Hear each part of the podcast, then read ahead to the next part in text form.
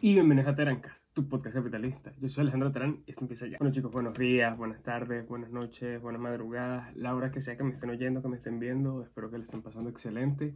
Yo soy Alejandro Terán, llevo unos días sin, sin ya postear ningún capítulo. No sé si me vieron en el 12 semanas de capitalismo que subí el domingo, pero llevaba unas últimas semanas que he tenido unos cuantos problemas y tenido bastantes, he tenido bastantes pensamientos, no sé, he tenido la cabeza como con bastantes cosas, entonces no me sentí al 100% y no le he prestado tanta atención a esto. Sin embargo, bueno, aquí estoy. Eh, he estado oyendo lo que unos cuantos amigos y unos familiares me han dicho y quería como probar algo distinto. Me puse a analizar yo mismo el tipo de contenido que yo he visto y el que me gusta ver y quise probar ahora algo distinto. En lugar de hacer los podcasts ya con temas, un solo video tan tan largo, quiero empezar a hacer un solo tema concentrarme en que dure pocos minutos y hacer como que el mismo tema en varias partes. Entonces, nada, espero que les guste. Eso como ahora va a ser mucho más corto y yo trato de ponerle muy buena calidad al video. Y ahora sí no va a haber problema por subirlo a Instagram TV. Entonces, pues ahora también podrán encontrarlo todo en mi perfil de, de Instagram. Pero pues sí, pueden oírlo o verme o suscribirse en los canales de audio como Apple Podcast, Google Podcast, Spotify y pues obviamente mi cuenta en Instagram y en YouTube se los agradecería completamente. El capítulo de hoy es más como una introducción, realmente es la introducción al tema de los próximos capítulos que va a ser sobre Big Tech. Ahora, ¿qué es Big Tech?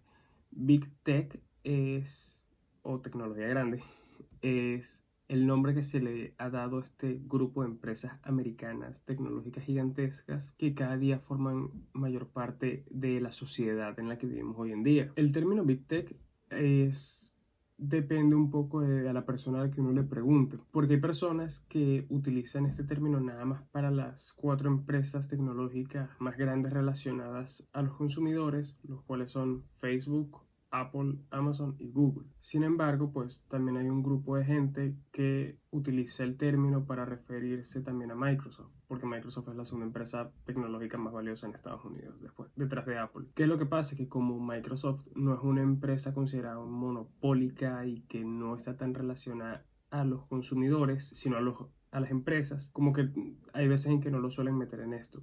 También hay otro grupo de gente que suele meter a Netflix, porque Netflix pues sí es una empresa que está muy muy dirigida a los consumidores y sí tiene bastante que ver con ellos, pero como no es una empresa tan grande y tampoco se considera un monopolio, mucha gente también lo suele sacar. Por eso depende de las iniciales que uno utiliza. Si queremos hablar de las cuatro empresas que yo mencioné al principio, hay gente que utiliza el término FAG o GAFA. Y sí, en Venezuela eso tiene otro término. Si se le agrega Netflix, se le suele llamar FANG. O si se le agrega Microsoft, se le suele llamar FAM. O si se le agrega Netflix y Microsoft, se le llama FANGAM. Entonces, pues para que tengan eso en mente. Ahora, ¿por qué este término va tan relacionado con esas cuatro empresas que dije al principio? Porque tenemos primero que todo a Apple. Apple es la empresa con los productos de consumo electrónico más importantes que son el iPhone, el iPad, las Macs y lo que en su momento fue el iPod, lo cual ya tiene una conexión muy muy grande con el consumidor. Luego tenemos a Google. Google es hoy en día el monje con todos los conocimientos en el mundo en nuestros tiempos de hoy en día. Hoy en día nosotros tenemos una pregunta y se lo preguntamos a Google. No solo eso, también tenemos el tema de que Google tiene YouTube, que es la plataforma de video más importante en el mundo. Y aparte de eso, también son los dueños del sistema operativo Android, que si mal no me equivoco, el, el sistema operativo del 71 o 79% de todos los teléfonos en el mundo, lo cual demuestra su por monopólico. De ahí pasamos a Facebook, que pues creo que es obvio, y para quienes no lo sepan, pero Facebook es dueño de cuatro de las seis redes sociales más importantes en el mundo, que son Facebook, Messenger, WhatsApp e Instagram.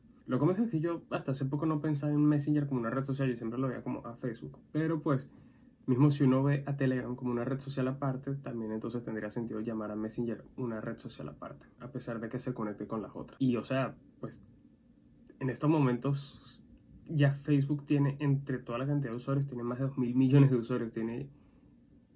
O sea, es absurda la cantidad de gente que tiene Facebook en comparación a, la cantidad de humanos que tienen Internet. Entonces, eso demuestra nada más el gran poder y el gran alcance que tiene Facebook hoy en día. Y finalmente tenemos a Amazon, que es en estos momentos la segunda empresa que más dinero genera en términos de volúmenes de ventas, justamente por detrás de Walmart. ¿Por qué? Bueno, pues porque Amazon es en estos momentos el mayor lugar de comercio electrónico en el mundo, con la página, con la tienda en línea más grande del mundo, que es amazon.com y todas sus sucursales pero también tienen Amazon Web Services, que son los servicios en la nube de ellos y donde se encuentra alojado el 33% del Internet del mundo. Por poner un ejemplo, Netflix está alojado en los servidores de Amazon Web Services. Dropbox está alojado en los servidores de Amazon Web Services. Ese es el tema, que realmente todas estas empresas tienen algo que ver que de alguna forma están todas ligadas y han creado esta especie de ecosistema del cual ya no podemos salir fácilmente estas empresas crearon estos ecosistemas, estos mundos cerrados donde hay gente que llega a decir que si sería capaz de que viviéramos otra vez en una sociedad sin estas cuatro empresas. Cada una de estas empresas ha creado un modelo de negocio bastante rentable que les ha permitido salir adelante. Sin embargo, conforme el tiempo va pasando, estas empresas necesitan crecer más y ya necesitan empezar a entrar en mercados nuevos. Estos mercados nuevos requieren empezar a agarrar mercados que las otras empresas ya tienen. Entonces tenemos yo tengo unos ejemplos bastante interesantes. Tenemos de que, por ejemplo, tanto Apple como Google crearon sus propias aplicaciones de oficina para hacer competencia a Microsoft Office. Tenemos, por ejemplo, iWork, que son todas las aplicaciones de, de Apple, y Google Work, creo que se llama el de Google. Amazon Apple y Google han creado sus propios servicios de streaming para hacer la competencia a Netflix. Facebook creó Facebook Watch y Instagram TV nada más para hacer la competencia a YouTube, que es de Google. Y mismo Google y Facebook sacaron sus propias secciones de comercio electrónico en sus respectivas plataformas. Por eso existe Google Shop y Facebook Shop y obviamente Instagram Shop y WhatsApp Shop para hacer la competencia a Amazon realmente. Y de Amazon y Google sacan sus propias tablets para hacer la competencia a los iPads. Y no solo eso, pues al final estas empresas también están entrando en industrias que ninguna de las otras ha tocado antes. Por ejemplo, está el tema de la industria de la salud. Cada uno lo está haciendo con una forma y un entorno distinto. Tenemos de que, por ejemplo, tanto Apple como Google tienen sus propios relojes inteligentes.